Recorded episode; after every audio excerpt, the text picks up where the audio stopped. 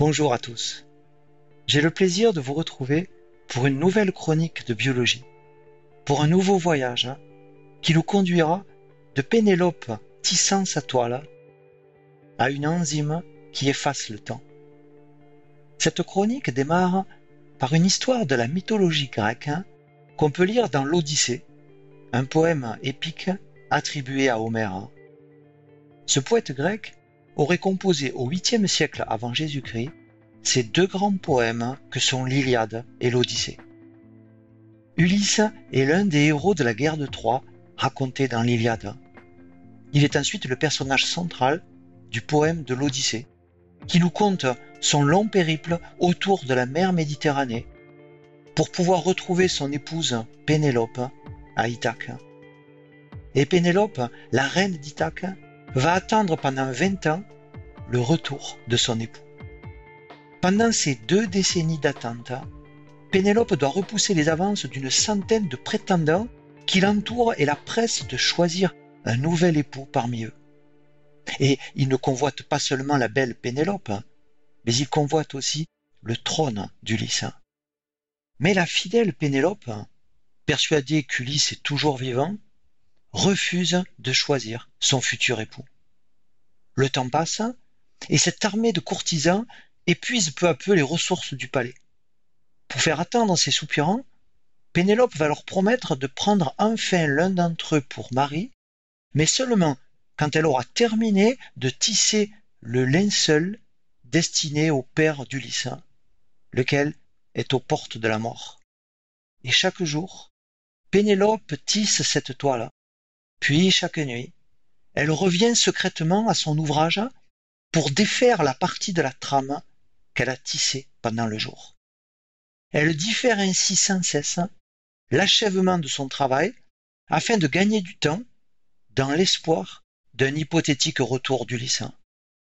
En défaisant la nuit ce qu'elle a tissé le jour, elle essaye d'effacer le passage du temps, repoussant ainsi toujours l'instant où il lui faudra accepter un nouvel époux. Par ce subterfuge, Pénélope essaie d'annuler le décompte des jours qui passent. Pénélope, en quelque sorte, suspend le temps. Mais l'une des servantes de Pénélope va finir par découvrir ce stratagème. Pénélope explique alors à ses prétendants qu'elle ne donnera sa main qu'à celui qui parviendra à utiliser l'arc d'Ulysse. Aucun d'eux n'y parvient. Mais Ulysse revenu enfin à Ithaque sous l'apparence d'un mendiant, va utiliser son arc pour tuer des prétendants. Après qu'Ulysse et son fils Télémaque aient massacré tous les prétendants, Pénélope a besoin de s'assurer que l'homme qui est devant elle est bien son mari qu'elle n'a pas vu depuis si longtemps. Elle va alors le tester en commandant à l'ancienne nourrice d'Ulysse de déplacer le lit conjugal pour la nuit. Mais ce lit a été taillé en secret par Ulysse lui-même dans un olivier solidement enraciné dans le sol. Ulysse explique alors à la nourrice que le déplacement du lit est impossible à moins de couper l'arbre. Et Pénélope est désormais certaine que cet homme qui est devant elle est bel et bien son mari. Et c'est dans ce lit nuptial inamovible que le vieux couple se retrouve Ulysse raconte son long voyage, Pénélope l'embrasse passionnément, et leurs corps s'unissent sous le regard protecteur de la déesse Athéna. L'ouvrage de Pénélope, sans cesse recommencé, lui a finalement permis de repousser à la fois ses prétendants et le temps qui passe.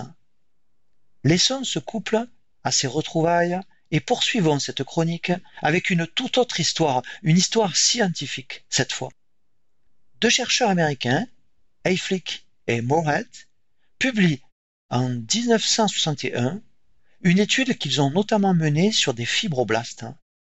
Les fibroblastes sont des cellules présentes dans les tissus conjonctifs et notamment dans le derme qui est la partie conjonctive de la peau. Ils vont par exemple prélever des fibroblastes dans la peau d'embryons humains ou bien de jeunes enfants, et mettre ces fibroblastes en culture dans un milieu qui contient des nutriments et des facteurs de croissance. Et ces chercheurs vont observer qu'au bout de 50 à 60 cycles successifs de division, ces fibroblastes ne sont plus capables de se diviser.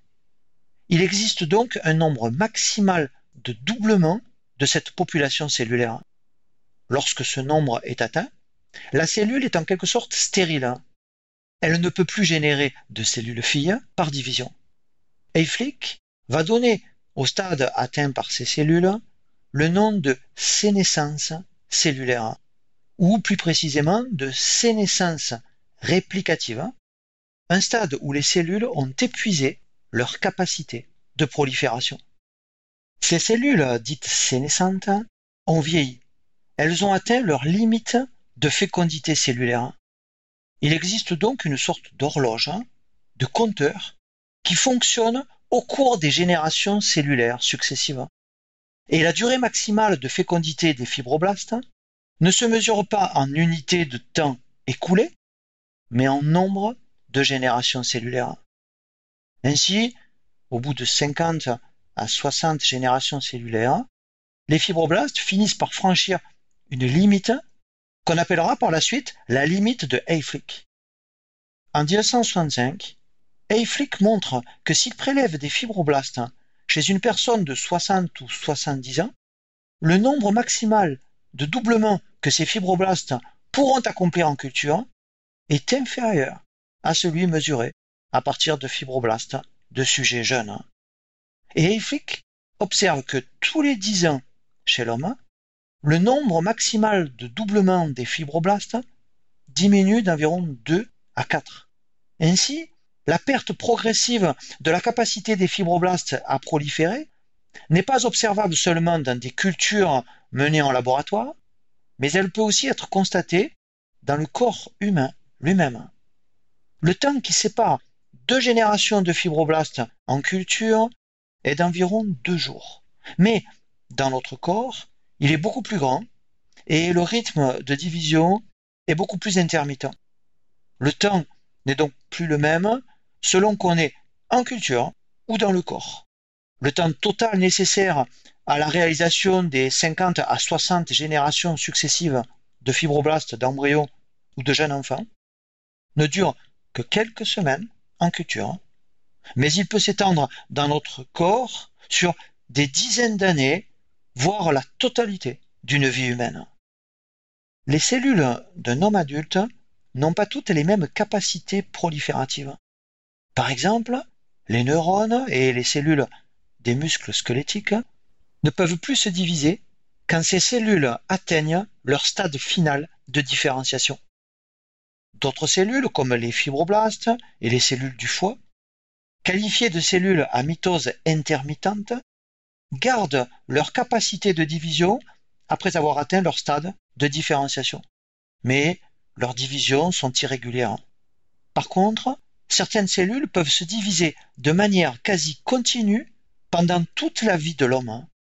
Ce sont par exemple les cellules souches de notre peau et de notre tube digestif, les cellules souches présentes dans notre moelle osseuse et qui vont former nos cellules sanguines, ou encore nos cellules germinales qui sont à l'origine ensuite de nos cellules sexuelles. Et contrairement aux fibroblastes, ces cellules mises en culture gardent en permanence leur capacité de division et elles échappent donc à la limite de Hayflick. De même, les cellules cancéreuses ont une aptitude continue à la division. En culture, les cellules cancéreuses peuvent se diviser sans cesse, elles deviennent en quelque sorte immortelles, et elles échappent donc aussi à la limite de Hayflick. Mais les travaux de Hayflick soulève d'importantes questions.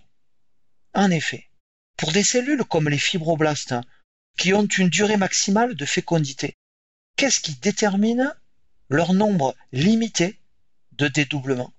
Comment ces cellules peuvent-elles compter le nombre de générations dont elles sont issues? Et pour les cellules telles que les cellules souches, les cellules germinales ou bien les cellules cancéreuses, quel mécanisme leur permet de transgresser la limite de Hayflick, d'échapper au décompte des générations cellulaires antérieures qui leur ont donné naissance? Et c'est un biologiste russe dénommé Alexei Olovnikov qui va proposer une théorie pour tenter de répondre à ces questions. Nous sommes en 1966 et Olovnikov, âgé de 30 ans, est alors postdoctorant dans un institut médical de Moscou. Après avoir assisté à une conférence présentant les travaux de Hayflick, Olovnikov en ressort fasciné par cette notion de limite de Hayflick et va germer alors en lui une idée qui pourrait permettre d'expliquer cette limite de Hayflick. Une hypothèse qu'il va affiner pendant près de cinq ans. En 1971, il publie cette hypothèse dans les comptes rendus de l'Académie des sciences de l'URSS. Cette publication est rédigée en langue russe et presque personne ne la lira en dehors de l'URSS. Puis, en 1973, son hypothèse est publiée en anglais dans un long article du journal de biologie théorique avec un titre pour le moins obscur, une théorie de la marginotomie. Mais cette hypothèse, pourtant présentée avec beaucoup de clarté, va demeurer méconnue de la quasi-totalité des chercheurs. Pour comprendre l'hypothèse d'Olovnikov, il me faut revenir un instant sur la réplication de l'ADN. La réplication de l'ADN est le processus de synthèse de l'ADN. Il se déroule dans le noyau de nos cellules lors de l'interphase qui précède la division cellulaire. L'ADN est formé de deux brins complémentaires qui, lors de la réplication, vont servir chacun de brin matrice pour la synthèse d'un brin nouveau. Si bien qu'à l'issue de la réplication, chaque molécule d'ADN fille est constituée par un brin ancien qui a servi de matrice et qu'on appelle le brin parental, et un brin nouveau qui a été synthétisé par une enzyme appelée l'ADN polymérase. Dans le noyau de nos cellules, l'ADN est réparti en 46 chromosomes, 46 molécules linéaires d'ADN enveloppées et protégées par des protéines. Et lors de la réplication de l'ADN, ces 46 molécules d'ADN doivent être répliquées.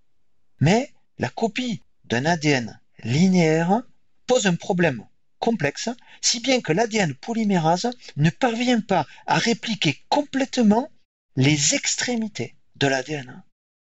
Notons que ce problème de la réplication des molécules linéaires d'ADN ne se pose pas dans la plupart des cellules bactériennes, parce que l'ADN bactérien est une molécule circulaire qui se trouve donc dépourvue Dans son article publié en 1971, Olovnikov émet l'hypothèse qu'à chaque fois qu'une de nos cellules se divise, elle donne naissance à deux cellules filles dont une partie de l'extrémité de chacune des 46 molécules d'ADN n'a pas pu être recopiée.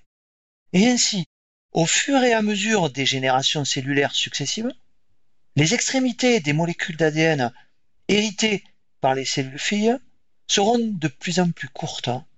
Selon Olovnikov, ce sont les marges de l'ADN qui vont être coupées à chaque génération cellulaire, d'où le nom apparemment étrange qu'il a donné à ce processus, la marginotomie, du latin margot qui signifie bord et du grec tomé qui signifie coupe. On coupe les marges de l'ADN, on perd les extrémités des molécules d'ADN. À l'époque où Olovnikov émet cette hypothèse, voilà déjà plus de 30 ans que les extrémités des chromosomes ont commencé à révéler leur rôle. En effet, à la fin des années 1930, le généticien américain Herman Muller et la généticienne américaine Barbara McClintock ont découvert de façon indépendante une particularité que présentent les extrémités des chromosomes. Muller et McClintock ont montré que lorsque les extrémités des chromosomes manquent, les chromosomes se collent les uns aux autres et fusionnent. Hermann Müller a donné à ces structures terminales des chromosomes linéaires le nom de télomère, du grec télos qui signifie l'extrémité et méros qui signifie la portion, la portion terminale des chromosomes. Les télomères ont donc une fonction stabilisatrice et protectrice des chromosomes. Les télomères empêchent les chromosomes de fusionner entre eux. Olovnikov propose en 1971 dans son hypothèse qu'à chaque fois qu'une cellule fille se forme, ces télomères se raccourcissent. Et au bout d'un certain nombre de générations cellulaires, les chromosomes érodés vont finir par perdre leur stabilité. La cellule ne parviendra donc plus à répliquer son ADN, elle ne pourra plus se diviser, elle sera devenue une cellule sénescente. Ainsi, Olovnikov émet pour la première fois en 1971 une hypothèse qui fait le lien entre le problème de la réplication des extrémités de l'ADN et la capacité limitée de prolifération mise en évidence par Eiflick. Et Olovnikov suggère que dans les cellules qui échappent à la sénescence réplicative, comme par exemple les cellules germinales, les cellules souches et les cellules cancéreuses, une enzyme serait capable de faire ce que l'ADN polymérase est incapable de faire, c'est-à-dire recopier les télomères. Cette enzyme hypothétique permettrait donc à ces cellules particulières de franchir la limite de Hayflick et d'échapper ainsi à la sénescence réplicative. Mais au moment où Olovnikov publie son hypothèse, la nature précise des télomères ainsi que l'enzyme capable de compenser l'érosion des télomères reste encore à découvrir. La suite de cette extraordinaire aventure scientifique va se dérouler aux États-Unis à la fin des années 1970 et dans les années 1980. Elle repose sur les travaux simultanés de deux équipes indépendantes au départ et qui vont ensuite unir leurs efforts pour percer le mystère des télomères. Une de ces deux équipes est celle d'Elizabeth Blackburn, une chercheuse d'origine australienne qui travaille depuis 1975 aux États-Unis. Son modèle d'étude est un eucaryote unicellulaire appelé Tetrahymena thermophila. Cet organisme unicellulaire, qui fait partie du groupe des ciliés, vit dans l'eau douce et il a notamment comme particularité de posséder deux noyaux. Cet organisme contient un grand nombre de mini-chromosomes qui vont être très utiles pour étudier la structure des télomères. Elizabeth Blackburn étudie les télomères de cette espèce qui s'avèrent être très longs et semblent ne pas diminuer au fur et à mesure des générations cellulaires. Blackburn va mettre en évidence que les télomères de tétrahymena sont constitués par des séquences TTGGGG, c'est-à-dire deux thymines puis quatre guanines, et ces séquences sont répétées un grand nombre de fois. Cette caractéristique, la présence de séquences répétées, va s'avérer commune aux télomères des cellules eucaryotes, avec cependant des variations dans cette séquence selon les espèces. Ainsi, chez Tetrahymena, la séquence répétée est 2 fois T puis 4 fois G, alors que, par exemple, dans les télomères humains, la séquence répétée diffère d'un seul nucléotide par rapport à la séquence de Tetrahymena. Dans les télomères humains, la séquence répétée des télomères est TTA GGG, c'est-à-dire deux thymines, une adénine, puis trois guanines. Pendant que l'équipe d'Elizabeth Blackburn mène ses recherches sur les télomères de Tetrahymena, une seconde équipe, celle du biologiste Jack Shostak, mène aussi ses recherches aux États-Unis, mais sur un autre organisme unicellulaire. Le modèle sur lequel travaille l'équipe de Jack Shostak est Saccharomyces cerevisiae, qui est la levure du boulanger ou bien la levure de bière. Shostak tente d'introduire dans cette levure des mini-chromosomes artificiels. Mais une fois introduits, ces mini-chromosomes vont fusionner entre eux et s'altérer. En 1980, Jack Shostak rencontre Elizabeth Blackburn lors d'un colloque scientifique et ces deux chercheurs décident de collaborer avec l'idée que les télomères de Tetrahymena thermophila pourraient peut-être protéger les extrémités des mini-chromosomes artificiels de levure. Et en 1982, ces deux équipes publient ensemble dans la revue Cell une étude qui montre que lorsqu'on place des télomères de tétrahymena aux extrémités des mini-chromosomes avant de les introduire dans les cellules de levure, ces mini-chromosomes restent stables et ne fusionnent pas. Les séquences télomériques de tétrahymena protègent donc les extrémités des mini-chromosomes de levure. Et ces séquences sont aussi utilisées par la levure pour ajouter des répétitions télomériques spécifiques à ses propres chromosomes, indiquant ainsi l'existence d'un mécanisme d'allongement des télomères. Les télomères des chromosomes eucaryotes sont constitués de courtes séquences d'ADN répétées un grand nombre de fois et recouvertes de protéines particulières qui assurent la stabilité des extrémités des chromosomes et qui empêchent ainsi les chromosomes de fusionner entre eux. Les télomères permettent ainsi d'éviter que les chromosomes linéaires des cellules eucaryotes ne s'effilochent. Les télomères empêchent que les chromosomes fusionnent entre eux par leurs extrémités. Les télomères protègent les chromosomes. Et Elizabeth Blackburn compare les télomères aux embouts en métal ou en plastique que l'on trouve à l'extrémité de nos lacets de chaussures et qui empêchent les lacets de s'effilocher, qui ont une fonction protectrice de nos lacets.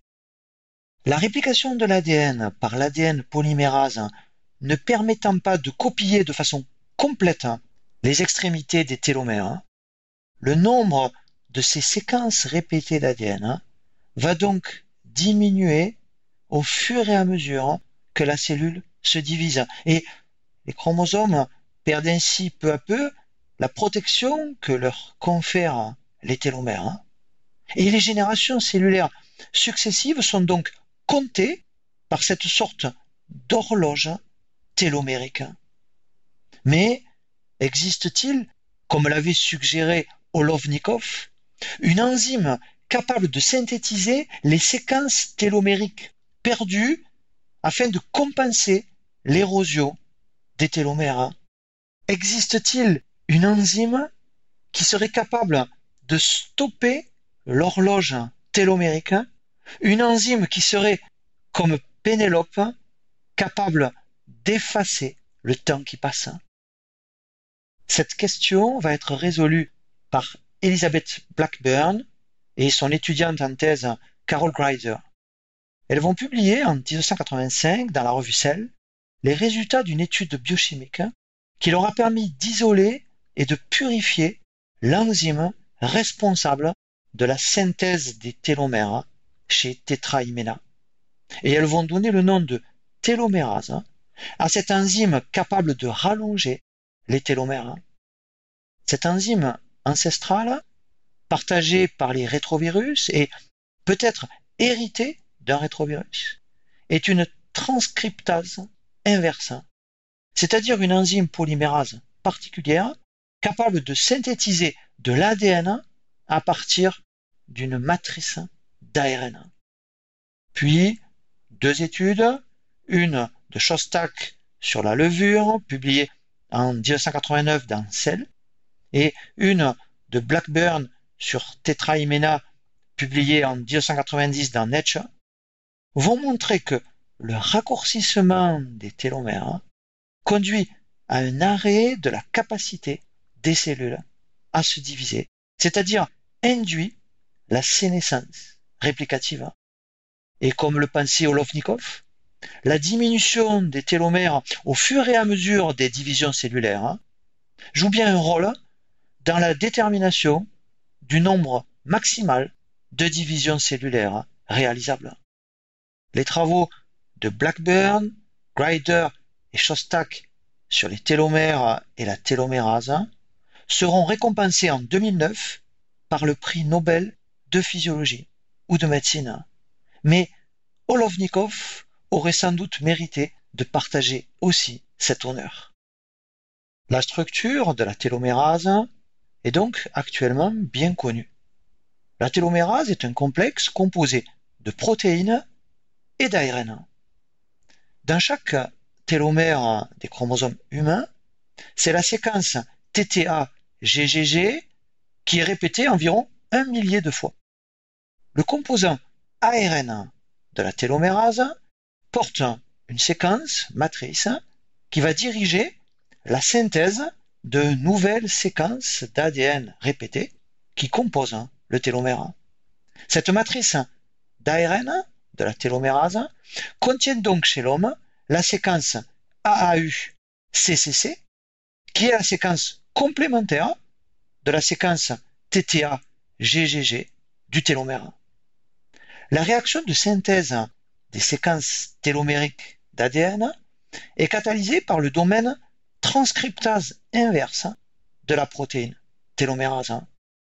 La télomérase comporte aussi plusieurs domaines protéiques qui sont nécessaires à l'assemblage de cette enzyme aux extrémités des chromosomes. La plupart des cellules somatiques humaines, par exemple nos fibroblastes, expriment constitutivement le composant ARN de la télomérase, mais pas la sous-unité catalytique de la télomérase. Ainsi, l'activité de la télomérase dans la cellule va dépendre de la présence ou pas de la composante catalytique. Et cette composante catalytique est très exprimée dans les cellules souches, les cellules germinales et les cellules cancéreuses. Présentons maintenant le mécanisme qui permet à la télomérase de rallonger les extrémités des chromosomes. La télomérase se fixe d'abord sur une extrémité du brin parental de la molécule d'ADN, puis elle allonge cette extrémité en ajoutant une séquence qui est complémentaire de la séquence portée par l'ARN de la télomérase.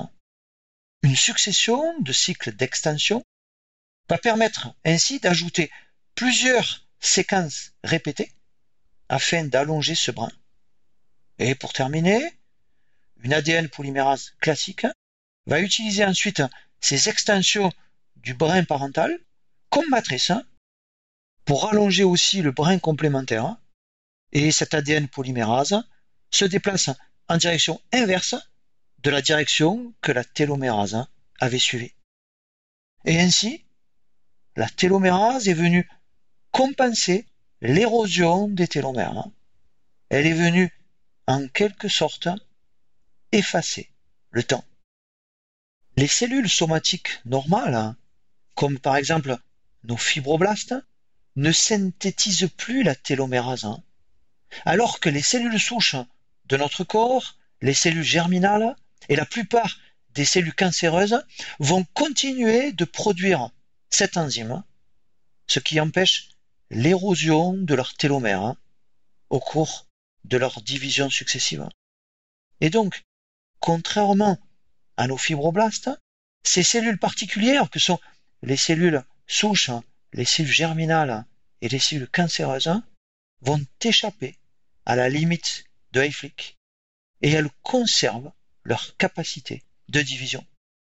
Notons que dans une minorité de cancers, les cellules cancéreuses utilisent un autre mécanisme d'allongement des télomères qu'on appelle le mécanisme d'allongement alternatif des télomères. Certaines de nos cellules, à capacité illimitée de division, sont donc capables, grâce à leur télomérase, de stabiliser la longueur de leur télomère. Par opposition, les cellules somatiques, dont la capacité de division est définie, sont dépourvues d'activité télomérase, ce qui entraîne un raccourcissement progressif de leur télomère jusqu'à l'arrêt de leur division. Ces cellules vont donc finir par atteindre la limite de Hayflick et elles deviennent alors sénescentes. Mais si on introduit expérimentalement dans des cellules somatiques le gène qui code la sous-unité catalytique de la télomérase, l'élongation des télomères va alors se mettre en route et conduire à l'immortalisation de ces cellules somatiques. Et ainsi, une cellule somatique qui se met à exprimer le gène de la sous-unité catalytique de la télomérase va devenir cancéreuse. Des études récentes ont montré que la diminution de longueur des télomères n'est pas le seul mécanisme qui conduit à la sénescence d'une cellule. Un stress, une inflammation, des lésions de l'ADN, des lésions précancéreuses vont aussi provoquer la sénescence sans que les télomères ne soient alors érodés. D'autres études récentes montrent qu'une destruction des cellules sénescentes que contient une souris va prolonger la durée de vie de cette souris et va retarder l'émergence des pathologies chroniques liées à son vieillissement. Et nous apparaît ainsi un nouveau défi qui consiste à essayer de détruire nos cellules sénescentes pour tenter de réduire les manifestations de notre vieillissement et peut-être prolonger notre durée de vie. Pénélope défaisait chaque nuit la partie de la toile qu'elle avait tressée pendant le jour, pour repousser ses prétendants et tenter ainsi de suspendre le temps. Et dans certaines de nos cellules, la télomérase reconstruit les extrémités de nos chromosomes que les générations cellulaires successives ont érodé, repoussant ainsi la sénescence et effaçant ainsi le temps qui passe. La télomérase permet à nos cellules souches et à nos cellules germinales de se diviser continuellement. Mais la télomérase conduit aussi à l'immortalisation des cellules cancéreuses et dans l'arsenal médical qui nous permet de lutter contre les cancers, peuvent donc aujourd'hui s'ajouter de nouvelles armes qui sont diverses molécules capables de bloquer l'activité de la télomérase hein, et qui nous offrent ainsi de nouveaux espoirs dans notre combat contre le cancer. Et laissons à l'écrivain français Jean-Claude Carrière hein, récemment décédé, le soin de clôturer cette chronique. Hein. Dans un ouvrage collectif intitulé Entretien sur la fin des temps et publié en 1988, Jean-Claude Carrière écrivait Le rêve est la vraie victoire sur le temps.